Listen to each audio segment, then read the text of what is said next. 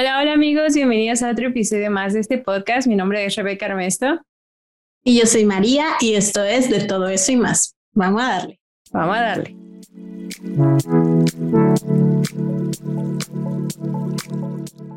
Amigos, estamos súper felices de que nos puedan acompañar en otro episodio más de este podcast y el tema del día de hoy va a ser el de la depresión y la ansiedad. Sabemos que en estos tiempos muchísimas personas están pasando por este tipo de desafíos. Queríamos traer una invitada muy especial y bienvenida Saraí Carrión. Te damos un aplauso. Gracias por estar aquí con nosotros. Muchas gracias por invitarme. La verdad es que este tipo de conversaciones me gustan mucho y me gusta más el concepto en donde no solamente yo hablo, ¿no? sino el poder compartir y que también tenemos incluso creo que preguntas de, de, de afuera. Entonces creo que realmente así podemos darle a lo que están esperando escuchar y las respuestas que necesitan. Me siento muy, muy, muy contenta. Muchas gracias. Así es, como tú ya lo mencionaste, yo en mis redes sociales, este, si no me siguen, vayan a seguir en Instagram, ahí luego pongo historias.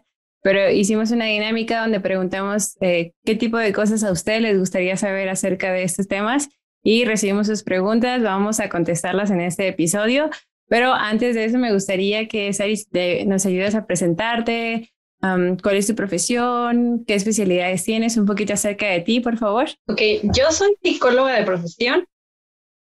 Llevo ya mucho tiempo dedicándome a la, a la psicoterapia. Tengo ya casi 10 años dedicándome a la psicoterapia y eh, me he enfocado sobre todo en adolescentes, pero con mayor, mayor frecuencia a adultos. Y después me especialicé en la terapia de pareja. Me gusta mucho el tema de las relaciones y cómo incluso nuestra historia impacta mucho en el tema de pareja, ¿no? Incluso si nos, si ustedes tienen preguntas o si quieren, también podemos hablar de cómo la depresión y la ansiedad en temas de pareja, ¿no? Es, es un tema muy, muy, muy rico en esa parte, ¿no? Este, y todos los demás especializaciones han sido en enfoques de psicoterapia y en cómo eh, ayudar desde diferentes maneras. No, no, dicen que en psicología no hay recetas de cocina, lo que le sirve a uno no le sirve al otro o no tal cual, ¿no? No podemos seguir una receta y obtener el mismo resultado. Entonces, me gusta esta parte de innovar y de llegar a cubrir las necesidades específicas de cada uno de mis, de mis consultantes o de mis pacientes. Muchas gracias. Sabemos que, que todo tu conocimiento pues va a poder aportar mucho a las personas que, que nos escuchan. Y primeramente quisiera que comencemos, si nos puedes hablar un poquito de qué es la depresión y la ansiedad. Sabemos que son temas súper amplios y que tienen muchísimas ramificaciones y que podríamos hablar de eso todo el día, pero un poquito eh, en términos generales para que las personas puedan entender qué es la depresión y qué es la ansiedad, si es una enfermedad, si son trastornos o cómo podemos eh, pues referirnos a ellas. Aquí hay como cuatro divisiones, pienso yo, ¿no? Hablando en temas de depresión, me gustaría empezar por diferenciar lo que es la tristeza y lo que es la depresión porque muchas veces eh, creo que ya en nuestra sociedad se ha como generalizado el tema de depresión. Y entonces estoy triste, ya estoy deprimido, ando deprimido, ¿no? Y en realidad estoy triste, ¿no? Y no es lo mismo. La tristeza es una emoción y como toda emoción, te cumple una función, ¿no? Eh, la, la tristeza me hace ver lados incómodos que me están doliendo, ¿no? Me hace ver incluso cuando hay una separación, cuando, cuando están sucediendo cosas que dentro de mí están quebrando estructuras. Entonces, eh, me, está, me está mostrando una parte vulnerable de mí y la tristeza es necesaria. Incluso en, en psicología nosotros no hablamos de que las emociones sean buenas o sean malas, simplemente todas tienen su función y sí es cierto que algunas son agradables o desagradables. No es lo mismo sentir felicidad que sentir tristeza, ¿no? Es desagradable sentir la tristeza tal vez, pero no quiere decir que sea mala simplemente se siente incómodo. Entonces, en primer lugar, entender esa parte, ¿no? Que las emociones cumplen una función y entonces, en este caso, la tristeza cumple su función de anticiparme, de ayudarme a ver qué está, qué está incomodando, qué me está doliendo. La depresión es cuando esa tristeza avanza a un grado en donde ya se vuelve incluso un estilo de vida o en donde ya no puedo yo autogestionarme. La autogestión es cuando yo puedo emplear algunas técnicas, puedo emplear algunos recursos y entonces puedo yo salir de ese, de ese estado. A lo mejor no completamente y no inmediatamente, pero sí puedo empezar a hacer cosas y algunos pasos o pequeños pasos que me lleven a poder encontrar el bienestar. ¿no? Y entonces la depresión viene a ser cuando esto ya se complicó, cuando mi autogestión no me funciona del todo, ¿no? Ya incluso llegamos a casos en donde hablamos de perder el sentido de vida, este, puede ser desde cosas muy sencillas, ¿no? Como no tengo ganas de hacer nada, perdí la motivación por algunas cosas y de repente incluso ya escalo a, de repente ya estoy coqueteando con la idea del suicidio, ¿no? Y entonces es una de las primeras causas de suicidio. Hay escalas también en este, en este caso que me decías acerca de que si son trastornos y demás, sí es un trastorno, pero también debemos entender que a veces hay algún momento en el que todos podemos experimentar depresión. ¿no? no digo todos, todos en algún momento lo hemos sentido, pero sí podemos tener algún episodio depresivo. Y hay personas que ya tienen un trastorno que constantemente los lleva a ese estado depresivo. Entonces hay que identificar también eso, ¿no? Yo en algún momento mm, tuve este episodio de mi vida y me costó mucho, mucho trabajo salir de ahí y de repente constantemente estoy en ese lugar, ¿no? Entonces hay que ver también nuestras tendencias a llegar a ese sitio. me gustaría a mí preguntarte, eh, hay como, bueno, alrededor de nuestra vida durante nuestra vida, como tú dijiste, pasamos por cosas o desafíos que nos hacen caer en un estado depresivo o de tristeza, ¿no? Hace, yo por ejemplo, hace dos años yo perdí un bebé. Después de eso, a mí me diagnosticaron con un tipo de depresión blanca, ¿no? Porque creo que también hay diferentes tipos de depresiones. Entonces te quería preguntar, ¿a ¿la depresión se detona por alguna situación, algún evento en nuestra vida que tal vez no sabemos cómo resolver? ¿O es por algún químico que nos falte? Es que no, no hay absolutos en realidad. Hay circunstancias. Sí es cierto que, como bien decías, ¿no? Por cierto, lo siento mucho por la pérdida de tu bebé. Eh, no, no es algo que inclusive a veces se tome muy, muy en cuenta, ¿no? El duelo, el duelo perinatal es algo que a veces se toma en cuenta como, ah, eh, bueno, al menos no fue en otro momento, ¿no? Y entonces se minimizan mucho estas cosas. Pero es importante desde aquí aprender que debemos validar cada una, una de estas circunstancias porque no sabemos lo que hay detrás, no sabemos el significado que tiene para cada persona, pero contestando tu pregunta, sí es cierto que diferentes circunstancias pueden detonar una depresión, pero no es regla. No una circunstancia como lo que hablamos de la tristeza me va a llevar directamente a la depresión. Entonces, no es como, si esto pasa, entonces sucede, ¿no? Sucede que llego a la depresión. También es cierto que muchas veces la depresión parece no tener un origen concreto, ¿no? Pero ¿qué pasó? ¿Desde cuándo te sientes así? Y entonces empezamos a rascar, rascar, rascar y de repente no encontramos una respuesta concreta. También es cierto, ¿no? Se vuelve como una bola de nieve que de repente se acumula y de repente no nos damos cuenta, pero ya le perdimos el sentido a varias cosas o ya estamos ahí, ¿no? Entonces, sí puede suceder que no encontremos una razón, una causa concreta, sí puede ser que algún acontecimiento lo detone y sí es cierto también que algunos químicos de repente hagan falta y que entonces se, se, haya caído en ese estado, ¿no?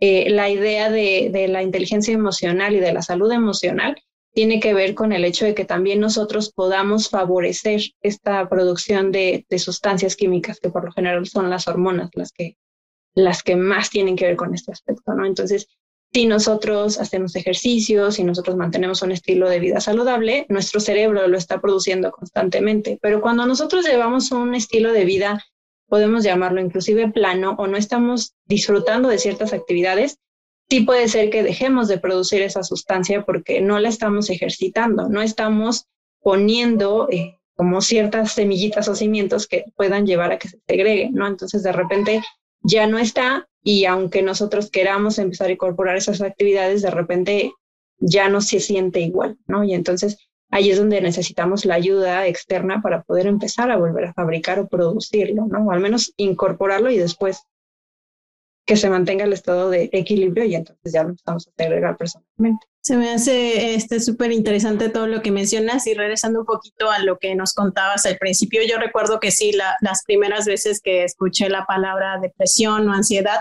no estaban asociadas realmente a, lo mejor a, sucesos eh, que, que, describían tal cual esta, estos temas. Por ejemplo, yo recuerdo eso de que si, no sé, el día estaba, no sé, nublado y a lo mejor no, había, no habíamos podido salir a, lo que queríamos hacer, era de, ay, estoy deprimida porque pasó esto, ¿no? Pero inmediato, o sea, no había como alguna emoción o algún sentimiento que siguiera, sino nada más era una palabra que se asociaba a, a, este, a emociones a lo mejor que eran instantáneas. Y entonces quisiera yo saber cómo, qué, qué tan perjudicial puede ser eso ahora cuando tú puedas realmente este, pues tener alguno de, depresión o ansiedad, pero que lo asocies a todo este tipo de cosas que culturalmente nos enseñan pues de, desde chiquitos por falta de, de conocimiento realmente a lo que a lo que estos trastornos pues son. Creo que ahorita estamos en una época de muchísima sobreinformación. No, antes no había tanta y ahora creo que hay tanta que incluso nos confunde. Incluso, por ejemplo, en temas psicológicos yo veo que hay modas, ¿no? Por ejemplo, ya los cinco lenguajes del amor súper vistos, ¿no? Los, este, los estilos de apego súper vistos. Entonces, hay mucha información al respecto. Cuando eh, incluso creo que en temas médicos lo puedo explicar mejor, ¿no? Este, me duele la cabeza y también tengo este, estos otros síntomas, ¿no? Dolor en el pecho, etcétera, etcétera. Y entonces voy a San Google y de repente San Google dice que me voy a morir. Entonces, eh, ya, ya está como la sobreinformación en donde damos por hecho algo, e inclusive en temas emocionales pasa, ¿no? No es que ya tengo todos los síntomas de X cosa, ¿no? Y entonces ya me autodiagnostiqué. Y aquí como en lo médico, también es súper importante que no nos autodiagnostiquemos y por, y por supuesto que no nos automediquemos, ¿no? Por ahí alguien me decía, oye, no puedo dormir, ya me tomé el clonazepam y ya me tomé esto y ya me... Yo así, espérate tantito, ¿no? O sea, vámonos por pasitos y vámonos después. Entonces, Creo que sí, en esta cuestión de, eh, de, la, de la sobreinformación que hay y de repente tener ideas confusas, nos puede hacer que nos metamos el pie, ¿no? Porque no le damos el tratamiento adecuado y realmente no podemos eh, saber si eso es lo que necesitamos. Muchos inclusive dicen, ya, psiquiatra la primera, ¿no? Y a veces no es, no es como obligatorio llegar al tema psiquiátrico, ¿no? A veces hay que rascarle tantito y de repente a veces incluso hay terapias de una sola sesión, ¿no? Y hay otras más largas en donde vamos trabajando otras, otras cuestiones. Entonces, creo que eh, respondiendo a tu pregunta tiene que ver con el hecho del abordaje correcto y de que realmente nos lleve al, objetivo que queremos, ¿no? Que, que ¿no? que no nos pongamos el pie. En verdad que sí, me hace súper interesante todo este tema. A mí la inteligencia emocional es algo que me fascina porque creo que todos, todos deberían de estudiar de ella. Todos necesitamos inteligencia emocional en nuestras vidas. Y yo te quería preguntar también, ¿cómo es que podemos reconocer que tenemos, o sea, diferenciar entre depresión o, tristeza? Bueno, me imagino que sí necesitamos ir con un especialista, pero ¿hay algunas señales o síntomas que nosotros podamos reconocer en nuestras vidas que digamos, tal vez necesito ir con un especialista o, o yo no lo puedo hacer yo solo? Yo te quería contar, por ejemplo, yo tengo un amigo que yo creo que, que él sufre de depresión porque pues según él está muy feliz eh, con su vida y todas las cosas que hace, pero no hace cosas para progresar, no como todo el día está encerrado en su casa, todo el día está jugando videojuegos y este, no está casado, no tiene novia y tampoco tiene interés de, estar con alguien, ¿no? Entonces, según yo en mi mente, eh, él sufre algún tipo de depresión, ¿no? O sea, no soy experta, no soy médico, pero, o sea, sí me gustaría que tú me ayudaras a saber, ¿hay algunos síntomas, algunas ah, banderas rojas que nos pudieran ayudar a nosotros a distinguir si estamos pasando por una etapa de tristeza nada más o ya es una depresión, ¿sabes que necesitamos trabajar con un especialista? El tema de los diagnósticos, como les decía, es muy complicado porque todos somos diferentes, todos tenemos habilidades y tenemos también eh, pues una gestión distinta de nuestras emociones. Incluso si nos vamos al tema de la personalidad, algunos van a decir, no es que yo soy muy introvertido, no es que yo soy más extrovertido, es que yo soy esto, ¿no? Yo soy aquello. Entonces de repente vemos que tienen como estilos de comportamiento distintos. Y entonces cuando nosotros vemos la diferencia, nos podemos asustar, ¿no? Es que es muy callado, es que no comparte lo que piensa, es que siempre está como... Y en realidad no, a lo mejor solamente es una persona demasiado introvertida o demasiado analítica este, o a lo mejor incluso tenemos por ahí algún problemita de, de, autoestima, ¿no? Entonces me da pena compartir lo que yo pienso y así, ¿no? Pero en realidad no es como tal ya una depresión. Inclusive el tema de detectarlo en mí mismo a veces se vuelve complicado, pero cuando intentamos eh, detectarlo en otra persona, se vuelve aún más complicado. Si hay personas que les gusta ser muy solitarias, que no les gusta mucho el contacto con otras personas, puede ser por heridas de infancia, ¿no? En algún momento me traicionaron, por ejemplo, ¿no? Y entonces prefiero estar solo que mal acompañado, ¿no? Y me gusta mucho como el contacto conmigo y es más, disfruto tanto de mi soledad que a veces incluso como que siento incómoda la presencia de otras personas. Sí hay trastornos que inclusive buscan mucho la soledad y que no precisamente están en época en etapas o en épocas depresivas, ¿no? Simplemente es el, el estilo que, que, ellos adoptaron, ¿no? Eso sí requiere como ya eh, una, un diagnóstico mucho más, más explícito y mucho más especializado. Pero, ¿qué, ¿qué señales o qué banderitas rojas podíamos ver? Tú me decías. En mí, para empezar, eh, demasiada hambre o poca hambre siempre es un síntoma de, a ver, vamos a poner atención, ¿no? O sea, puede ser que no tengo hambre para nada, ando sin apetito, este, y oye, ¿ya desayunaste? No, ¿ya comiste? No, pero te sirvo, comiste súper poquito, ¿no? Entonces, detectar eso, eh, de repente es como, bueno, a lo mejor algo aquí no está bien, ¿no? Puede ser que haya sido una enfermedad estomacal de la que se está recuperando, o puede ser que ya nos esté hablando de que hay una falta de, de apetito por, por alguna otra cuestión. Demasiada hambre también, ¿no? También me puede hablar de que nos estamos comiendo la tristeza, ¿no? Y entonces eh, de repente hay atracones y no propiamente es un trastorno alimenticio, hablando de, de anorexia, bulimia y demás, ¿no? Pero esas son como, siempre nuestro cuerpo nos habla. Entonces, falta o exceso de hambre es una señal, inclusive también en temas de ansiedad, ¿no? Ahorita hablamos más del tema de la depresión, pero en ansiedad también esta es una banderita roja. Lo mismo con el sueño, falta de sueño, así que tengo insomnio, no puedo dormir, o excesivo sueño, ¿no? Todo el tiempo estoy cansado y duermo todo el día y no me puedo levantar y a pesar de que dormí todo el día aún así me siento cansado, la fatiga excesiva, este, la desmotivación por hacer las cosas, como lo decíamos hace ratito, ¿no? Es que estas cosas me gustaban y ahorita ya, ya la verdad ni me importan, no me dan X. Este, e, este tipo como de banderitas rojas, tanto en nosotros como en los demás, son como de las que más llaman la atención, ¿no? No quiere decir que son las únicas, pero sí me cuesta mucho como salir de un estado de ánimo y entonces eh, pasar a uno más optimista, ¿no? Inclusive estoy haciendo una actividad que me gusta y no la estoy disfrutando. Eh, esta necesidad de no salir de la cama, ¿no? Ni me arreglé, no quiero hacer nada, ese tipo de cosas. Desde la higiene también, desde ese no. Sí, es, y, bueno, yo he escuchado también que a veces eh, puede ser como, como decía mi hermana, ¿no? Que que ella ve estas actitudes en, su amigo, pero yo he visto también y he escuchado y leído que también puede ser totalmente lo contrario, o sea, que pueden tener eh, estos trastornos, pero pueden estar eh, yendo a muchas fiestas o siempre sonriendo o siempre platicando o estando con, con otras personas, que eso también no, que las personas que están a su alrededor a lo mejor no pueden darse, darse cuenta de, de, esto que está sucediendo. Y hablando de estos términos, yo quisiera saber si hay algunas estadísticas que nos digan a lo mejor si las mujeres son más propensas o los hombres o en cierta edad o si tiene algo que ver eh, hereditario o qué tipo de características eh, se pueden denominar a, a, estos trastornos. Aquí mencionaste algo muy, muy válido y muy interesante, ¿no? Hablábamos de banderitas rojas, pero les digo, es complicado porque no todos funcionan igual. Incluso, por ejemplo, no sé si recuerden a este actor de la película de, este, me parece que es Pachada. Este, ah, sí, Robbie Williams. Oh, sí, sí, es cierto.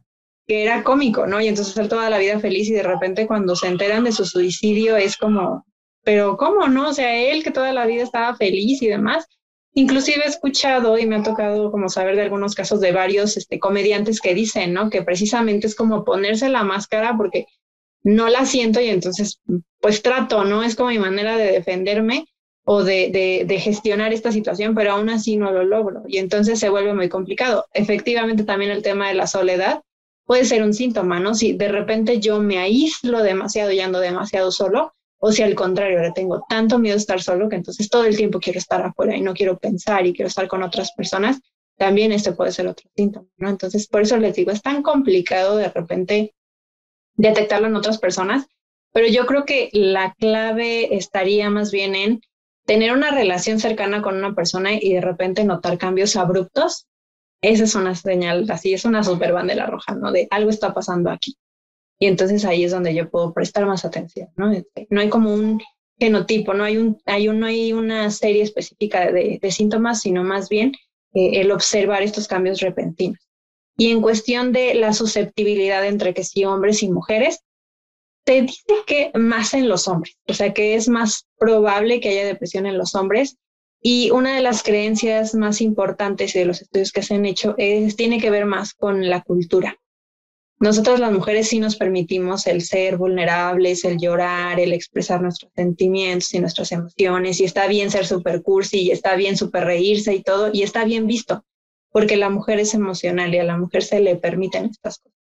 Pero a los hombres no. Culturalmente el, hombre no llora, el hombre es fuerte, el hombre no chilla, es, es que el hombre, y entonces esta imagen de hombre fuerte, que no se rompe, que no siente y que al contrario, no protege, es algo que a ellos los limita. Creo que ahorita con la crianza respetuosa eso se ha tratado como de eliminar y de más bien cambiar el chip, pero sí es cierto que venimos de culturas machistas y ancestrales en donde pues se creían estas cosas, ¿no? Entonces se siguen repitiendo patrones y seguimos adoptando aunque no sea funcional lo que se hacía en el pasado, ¿no? Y entonces incluso he visto casos, ¿no? De la mujer súper eh, crianza respetuosa y el hombre todavía con estos arrastrando esta, estas creencias de, ¿no? de antaño y entonces al hombre no se le permiten esas cosas. Y por eso es que incluso la gran mayoría de los suicidios suceden más en los hombres que en las mujeres, porque las mujeres te atreven a pedir ayuda, las mujeres buscan y entonces hablan y comparten más la vulnerabilidad con otras mujeres, con sus familiares, buscan ayuda terapéutica pero los hombres no, porque es señal de debilidad, ¿no? O incluso quien pide ayuda de repente también es mal visto, ¿no? ¿Cómo pides ayuda, no? Pues si tú puedes, nada más échate una cerveza inclusive, ¿no? O X cosa para demostrar más valía en lugar de que realmente puedan ellos mostrar esa parte, ¿no? Pedir ayuda tampoco está bien visto. Entonces, se sienten tan ahogados de no encontrar dónde, dónde sacar, dónde explotar todas esas emociones que la gran mayoría de los suicidios, les digo, terminan en hombres. Ahorita que estabas diciendo eso, me acordaba de los memes que luego ves en Facebook de cuando le dices a alguien que tienes depresión o te sientes mal, ay, pues ya no estés triste, todo va a estar bien, ¿no? Como si esa fuera la solución. Échale ganas. Ah, exacto, échale ganas. Pero yo te quería preguntar, ya cuando nosotros nos damos cuenta, por ejemplo, como tú decías, ¿no? Si eres muy cercano a alguien y de repente sientes estos cambios abruptos de actitud o de cuestiones que están pasando en su vida o en nosotros mismos, ¿qué cosas podemos hacer para ayudarnos o ayudar a las personas que están cerca de nosotros y que están pasando por una etapa así? Es muy diferente el abordaje de, de, de mí para mí y de mí para otra persona. Hablando de qué puedo hacer yo cuando estoy detectando estas cosas, lo primero es como, a ver, detenernos un segundo y reconocer qué estamos sintiendo, ¿ok? Porque a veces traemos una serie de emociones acumuladas que no hemos reconocido, ¿no? Eh, de repente me gusta mucho hablar acerca de, de dónde viene tu enojo, ¿no? Desde cuándo estás enojado, probablemente, ¿no? Porque hoy es un mal día, ¿no? ¿Y por qué es un mal día? No, pues es que esta, este hecho particular salió mal, no sé, por ejemplo, este, mm, el coche se descompuso, ¿no? Y entonces, pues sí, obviamente eso te dificultó el día, ¿no? Pero ¿por qué es un mal día? No, pues es que también eh, no sé, va a salir carísima la, compostura de esto otro, ¿no? O, eh, no sé, X cosa, y entonces empezamos a sumarle y desde, puede ser que desde la mañana yo me levanté y me pegué en el dedo chiquito del pie y desde ahí todo me empezó a salir mal, ¿no? Y entonces el enojo se fue acumulando e incluso me fui desquitando con otras personas en el camino que nada tenían que ver, ¿no? Con, con realmente lo que estaba pasando en el momento, ¿no? A lo mejor mi reacción fue mucho más grande de lo que realmente pasó. Entonces, empezar a reconocer ¿Cómo me siento y por qué me estoy sintiendo así? No, pues es que ayer recibí una mala noticia. a ver, espérate, entonces es por eso, ¿no? Y entonces se vale sentirme triste o sentirme sorprendido o sentirme amenazado, inclusive, ¿no? Esta mala noticia va a cambiar mi vida, ¿no? Entonces, y ahí también empieza a entrar la ansiedad, ¿no? Pero primeramente empezar a reconocer qué estoy sintiendo y por qué, ¿no? Incluso desde cuándo, porque a veces, no, pues es que tengo como un mes así, ¿no? No me había dado cuenta, yo pensé que se me iba a pasar y ya llevo un mes, ¿no? Y entonces averiguar cuánto tiempo llevo así, ¿no? La siguiente parte a lo mejor sería empezar a checar entre mis rutinas. Eh, me baño diario, salgo de casa, hablo con otras personas, hago ejercicio, qué actividades estoy haciendo, ¿no? Inclusive ¿de qué me estoy nutriendo? Puede ser que perdí mi trabajo y me la paso en el Facebook, ¿no? O me, me, la paso en redes sociales y realmente no estoy haciendo nada ni por salir y tampoco estoy asumiendo el miedo que me está dando el encontrarme en esta situación, ¿no? Y entonces asumir qué me está pasando y entonces qué estoy haciendo yo para salir. Si ya empecé yo a intentar algunas cosas, si ya empecé yo a cambiar mis hábitos y mis rutinas y aún así no me está dando resultado, lo siguiente definitivamente podría ser pedir ayuda, ¿no? Desde, oye, oye amiga, no me he sentido bien, ¿no? Y me siento así, así, tengo ganas de hablar, ¿no? O a lo mejor no tengo ganas de hablar, pero quiero sentir que estás ahí, ¿no? Y entonces eh, empezar a pedir ayuda, empezar a ver qué más puedo hacer y entonces ir identificando los recursos que ya intenté y los que a lo mejor no se me han ocurrido, a lo mejor pueden llegar de esa ayuda externa que venga, ¿no? Y entonces empezar a dar esos pasitos para adelante. Cuando se trata de otra persona, lo primero es escuchar. Ya decíamos, ¿no? si, si nos vamos a pasos anteriores, es identificar, ¿no? Oye, preguntar, ¿estás bien? Mostrar mi interés, ¿no? He notado cambios, me preocupas y quiero saber si puedo ayudarte en algo. Ya sea que esa persona abiertamente diga, bueno, la verdad es que sí tengo esta situación o no lo he hablado con nadie, pero como nadie me había preguntado, no lo había sacado, ¿no?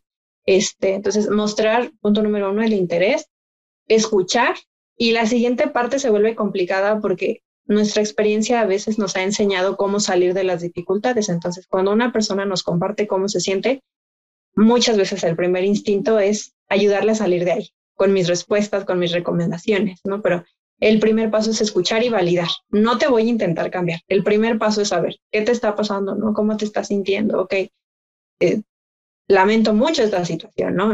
Hay muchos que te dicen, bueno, pero al menos no pasó así, ¿no? mira, ve lado amable, ve lado positivo. Intentar cambiarle el chip a la persona y decirle que vea el lado positivo de su circunstancia en desgracia no es lo más favorable. Parece algo positivo, pero en realidad es invalidación, ¿no? Eso que te está pasando no es tan mal. No es como para que te sientas así. Y entonces debemos empezar a cambiar esa idea, ¿no? De primero decir, ok, para ti es importante y entonces te sientes así y entonces le doy la importancia que tú le estás dando, ¿no? No quiere decir que entonces los dos nos vamos a poner a llorar y vamos a sufrir y vamos a ver que no hay salida, no, pero vamos a validarlo y entonces de los recursos que yo tengo disponibles, a lo mejor te puedo dar un consejo, pero primero te pregunto, ¿quieres un consejo o sabes qué pienso? Y entonces si la persona lo recibe, bienvenido, ¿no? Pero si no lo recibe, muchas veces es, no quiero tu opinión, solamente quiero, quiero sacarlo, ¿no? O realmente ni siquiera quiero hablar de esto. Y entonces ahí viene también calmar nuestro ego, ¿no? De tal vez tengo el deseo de ayudarte y tú no te estás dejando ayudar y entonces, pues aquí voy a estar y te voy a acompañar. Hay personas que realmente no quieren la ayuda y ahí es cuando se vuelve más complicado y entonces nuestra chamba es estar ahí atentos, ¿no? Y entonces cuando vemos otra, otra banderita roja, ya ahí podemos empezar a buscar incluso a otro familiar, ¿no? En terapia trabajamos mucho con redes de apoyo buscamos familiares confiables o personas confiables que puedan ayudarnos en el tema de contención también a veces. Entonces, el estar ahí vigilante, no sobre la persona, pero sí vigilante, atento, el mostrar aquí estoy, hoy te sientes bien, quieres hablar. Eh, si la persona nos da el cortón y nos frena ahí, es más difícil, pero si la persona nos permite la entrada, eh, tratar de estar ahí constante, ¿no? Ser dignos de confianza, no regar esa información con otras personas, este, realmente brindar un acompañamiento. Es cierto, yo he visto muchas veces que cuando las personas hablan y expresan sus emociones y así, a su alrededor solo les dicen así como que, ay, estás exagerando, eh, no es tan grande como tú piensas, ¿no? Te estás ahogando en un vaso de agua. Pero yo creo que si las personas están expresando y están hablando, sí le debemos dar la importancia. Si quieren llamar la atención es por algo, ¿no? O sea, hay algo en su vida que es, no está bien, que están pasando por un desafío y yo creo que tenemos que darle la importancia que se merecen, ¿no? Y, darles la atención y la ayuda tal vez si podemos o si está en nuestras manos o si no, canalizarlos con la persona que tal vez les pueda ayudar, no minimizarlo. Eh, inclusive en el tema de los niños, ahorita que hablaba acerca de la atención, muchas veces eh, minimizamos eso, ¿no? Y entonces decimos, ay, es que está haciendo su berrinche porque está llamando la atención.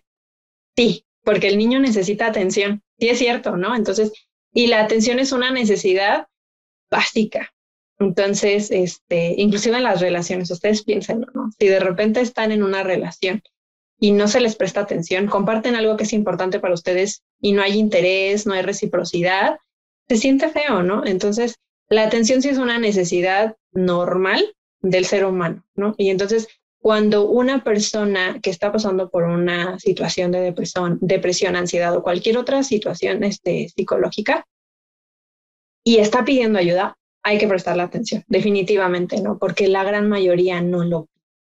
Entonces, cuando una persona pide ayuda, hay que hacerle caso siempre, sí o sí.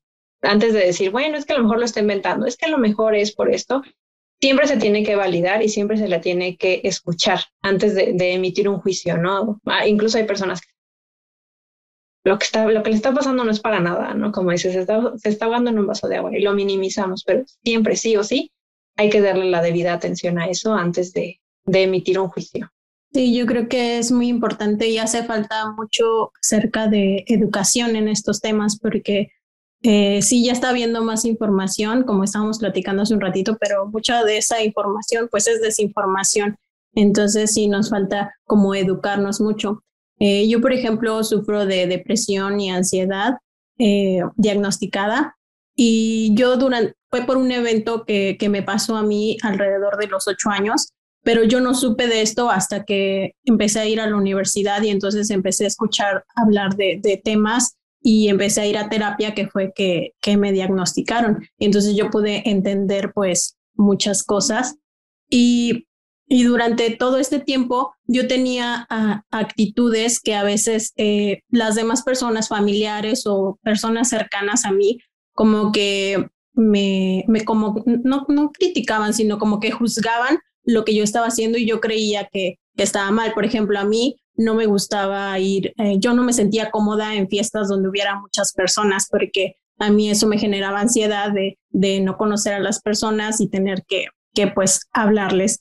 Y, y yo pues iba porque si no era como que, ay, eres muy payasa o, o no quieres, no te caemos bien y por eso no quieres estar. Y me costó mucho trabajo y tiempo de terapia el entender que a lo mejor el decir no también estaba bien y que primero estaba pues mi salud y poder trabajar en mí mismo, en mí misma. Entonces, ¿cómo podemos enfrentarnos a, a ese tipo de situaciones? Porque a mí sí me costó mucho trabajo pues el, el, eh, el decir esto de tomar la decisión de no, no, no, no quiero ir a lo mejor a esta reunión, no me siento bien o en el momento retirarme sin sentirme yo mal porque las otras personas iban a, o, por yo estarles haciendo un mal a las otras personas o por lo que me iban a decir. O sea, ¿cómo podemos, eh, aparte de, de, la terapia, porque yo empecé a, a, a, darme cuenta de esas actitudes hasta que fui a terapia, pero durante mucho tiempo de mi vida que no estaba en la terapia, pues yo no lo, yo no lo sabía. Entonces, ¿cómo podemos enfrentarnos ante este tipo de, de situaciones? Es un poquito complicado porque precisamente son herramientas que te obtienen cuando pues tienes cierto entrenamiento emocional, ¿no? Algunas personas sí ya las poseen porque a lo mejor tenían eh, un buen desarrollo de su autoestima y de sus límites y entonces ya poseen estas herramientas, ¿no? Pero para los que de pronto no las poseemos y nos encontramos en una situación así, sí se vuelve súper importante el tema de escucharnos, de validarnos. A lo mejor afuera no me están validando, pero al menos lo voy a empezar a hacer yo, ¿no? Esto que está pasando me está generando una incomodidad. Y entonces hay personas que inclusive al, caer en cuenta en esto prefieren aislarse precisamente, ¿no? Vienen y te dicen, es que eres una payasa, ya no te caemos bien y no sé qué. Entonces te están diciendo eso y justamente te empiezas a aislar porque, bueno, es que siempre que voy con estas personas siempre me están presionando y siempre me estoy sintiendo así, ¿no? Entonces, creo que parte importante es el escucharnos y validar. Esta situación no me hace sentir cómoda. Y entonces, el siguiente paso a lo mejor sería desarrollar una buena comunicación asertiva en donde yo tengo el derecho de decirte, no me siento cómoda cuando haces esos comentarios. No es lo que piensas, pero aún así no me siento lista para compartirlo. Entender dónde están mis derechos tanto asertivos como emocionales, es decir, tengo derecho a sentirme así y es más, tengo derecho a no querer hablar de ello, está bien, ¿no? Hay, hay algunas circunstancias en donde eh, sí lo que yo hago afecta a otras personas, ¿no? Inclusive, por ejemplo, el hecho de decir, esto que estás haciendo me está doliendo, ¿no? Y no hablo solamente de rechazo, ¿no? A lo mejor tu amiga podría decirte, este, es que ya no nos acompañas, ¿no? Y pienso que ya no te caigo bien. Entonces, sí poder decir, no es eso, ¿no? Pero no me siento lista a lo mejor para ir o no me siento cómoda y espero que lo respetes, no, te pido que lo respetes. Entonces, marcar ese límite es algo muy útil, ¿no? Pero hay, hay otras circunstancias, te digo, en donde a lo mejor en el, en el núcleo familiar sí podemos decir esto que te está pasando y que no quieres hablar nos está afectando, ¿no? Dime cómo te ayudo o dime cómo lo, lo, gestionamos, ¿no? Porque claramente esto que te duele a ti también nos está doliendo, ¿no? Al resto de la familia. Entonces ahí es diferente, pero cuando hablamos de personas externas, sí tenemos todo el derecho a marcar un límite de decir, esto no me es cómodo, esto no me gusta, ahorita no quiero, tal vez mañana, o por favor ya no, ya no hables de este tema, porque si no, entonces yo me voy a retirar. Ese tipo de cosas son súper importantes para validarnos. porque si el otro me está invalidando, al menos yo lo hago. Yo me escucho y entonces ya no me expongo a estas situaciones que me están claramente haciendo sentir mal, ¿no? O que alimentan más esta situación. Me encanta todo lo que estás diciendo en cuanto a conocernos, conocer nuestros derechos, conocer las cosas que sí podemos hacer y no podemos hacer, como el poder decir no si algo no nos hace sentir bien. Y, creo que es algo que muchas veces nos cuesta trabajo aplicar en nuestras vidas, ¿no? Como que buscamos complacer a los demás o caer bien a los demás, no sé, pero nos olvidamos de lo más importante que somos nosotros mismos y estar bien con nosotros. Y me gustaría preguntarte, este, una vez que detectamos eh, que tenemos o, que vivimos, que, por ejemplo, con alguien que tiene depresión, que ya fue con especialista, que ya se le dijo que está pasando por esto, o que nosotros mismos, ¿cómo tratarlo? ¿Cómo tratar a una persona con depresión? Depende mucho de cómo la persona lo esté llevando. Eh, trasladando a lo mejor a otro ejemplo, eh, las que tienen a lo mejor más de dos, más de, más de un hijo, ¿no? A lo mejor dos, tres, cuatro o más, te da, uno aprende con el tiempo que no puede ser la misma mamá del primero que del segundo, porque todos los hijos son diferentes. Entonces, lo que tú aprendiste a hacer con el primero, te das cuenta que con el segundo ya no te sirve o que eh, no te sirve del todo, ¿no? Y entonces tienes que adaptar algunas cosas o tienes que desaprender y aprender nuevas que se adapten a ese hijo en particular, ¿no? Y así con el tercero y con el cuarto y, así, ¿no? Lo mismo pasa con las personas. No podemos ser la misma persona para todos. Inclusive yo me imagino que ustedes han de tener la amiga con la que echan el chisme y la amiga con la que se pueden desahogar y la amiga con la que pueden hablar de temas serios y la amiga con la que hablan de puras bobadas, por ejemplo, ¿no?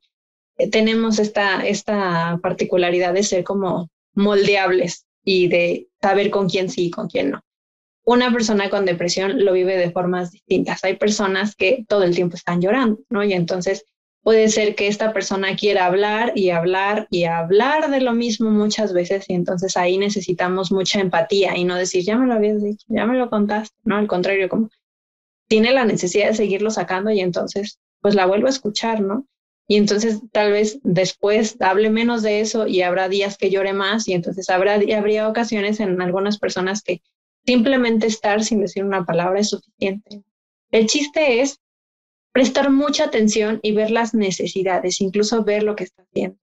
Eh, hay personas con las que es mucho más útil ser un distractor que ser precisamente que la persona que les sigue recordando que están depresión. ¿Quieres hablar de eso? Aquí estoy cuando tú quieras. Y la otra persona así como de, sácame de aquí, no, háblame de otra cosa, platícame de ti no, es que me siento muy mal de hablar de otras cosas porque sé que tú la estás pasando mal. Ahí ya no te estoy ayudando, ¿no? Al contrario, o sea, si, si yo puedo ser esa persona que de repente te hace olvidarte de lo que estás pasando, qué padre, también es útil, ¿no?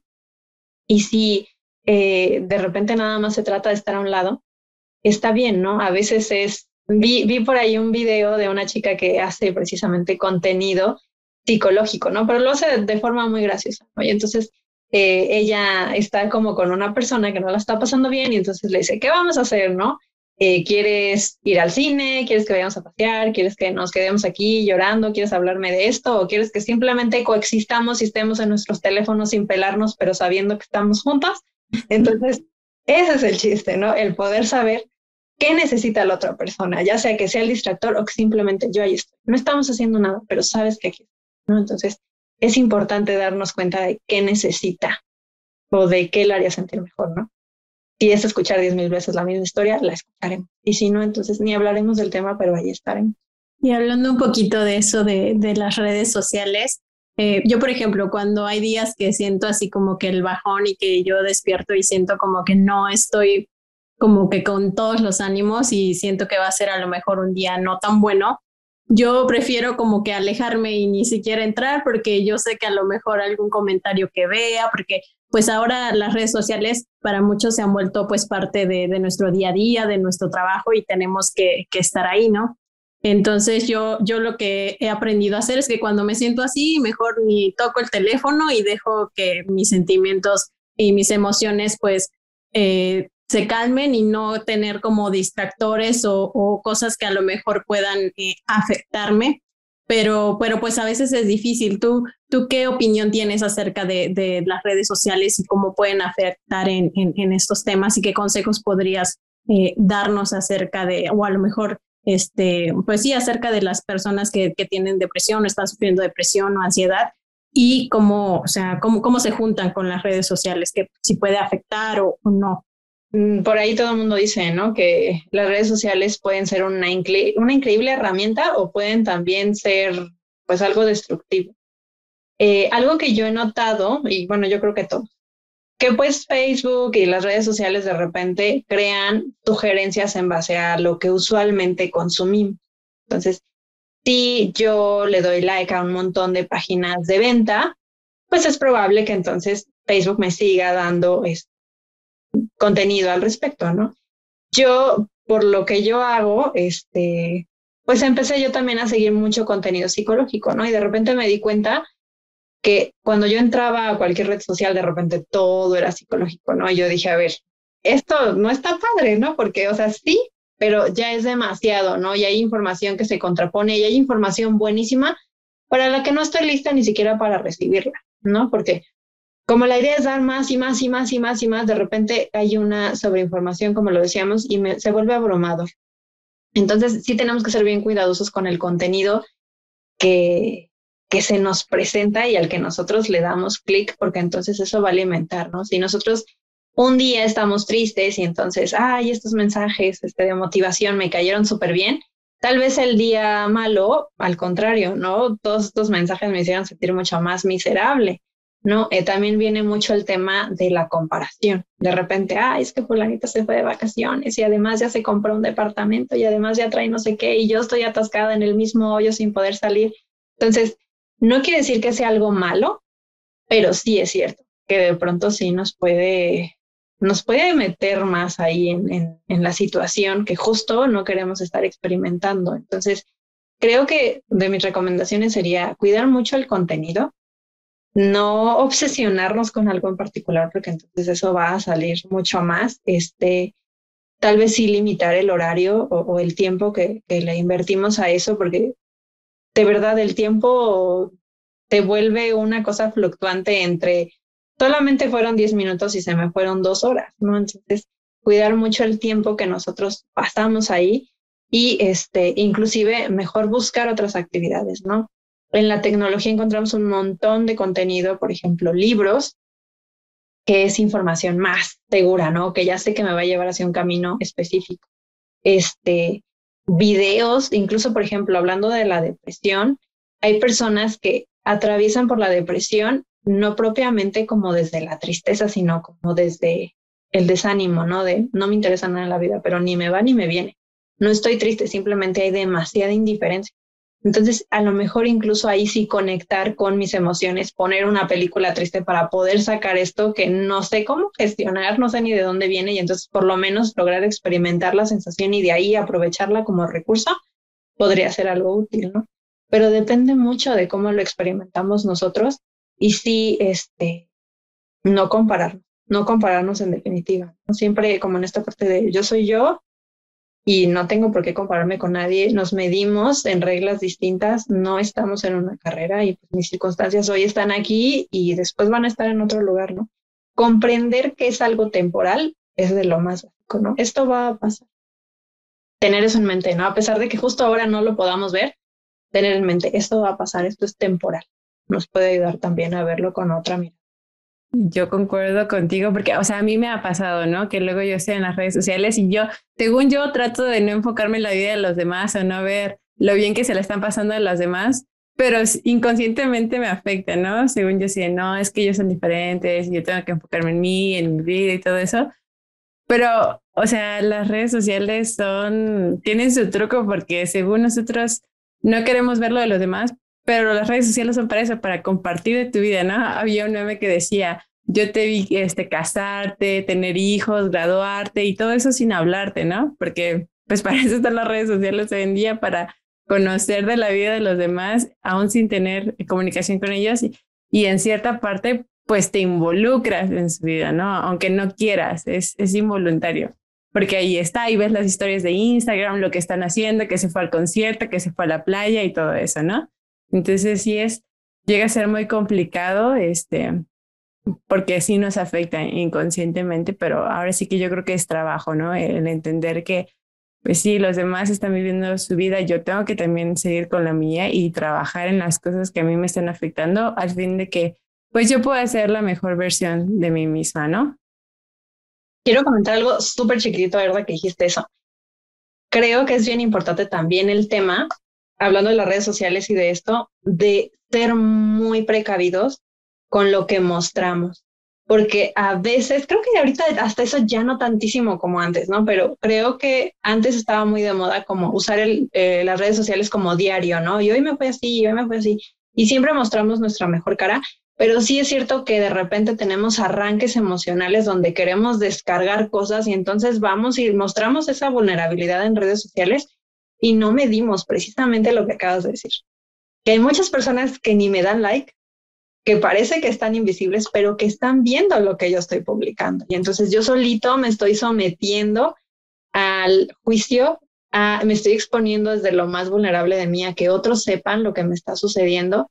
Y entonces eso también puede ser que otras personas empiecen a involucrarse, ¿no? Y de, ¿y de qué pasó? Y cuéntame, ¿no? Y, entonces de repente hacer chismes y cosas así, ¿no? Entonces creo que sí debemos también ser cuidadosos con lo que compartimos y en dónde lo compartimos, dónde queremos mostrar esas heridas y a quién le queremos abrir la puerta.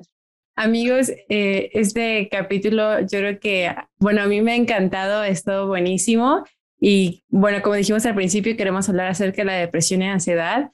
Sabemos que en estos últimos minutos nos enfocamos un poquito más en la depresión, entonces vamos a dividir este capítulo en dos partes. En el siguiente vamos a estar enfocándonos un poquito más en la ansiedad, aunque sabemos que algunos síntomas pueden ser similares y sí, pero pues queremos darle a cada uno pues su debido espacio, ¿no? Para poder comprender, también entender qué es cada, cada cosa y pues a tal vez algunos están pasando depresión, algunos ansiedad, algunos las dos cosas. Entonces, para que sepan identificar y sepan cómo pueden buscar ayuda. Amigos, muchísimas gracias por escucharnos en este episodio y por favor síguenos escuchando en el siguiente que va a estar muy bueno. Ros. Sí, así sabemos que es un tema pues como muy amplio y súper interesante, entonces eh, no queremos que se alargue demasiado, entonces cortamos en este episodio, pero nos vemos la siguiente semana con la continuación. Muchas gracias por vernos.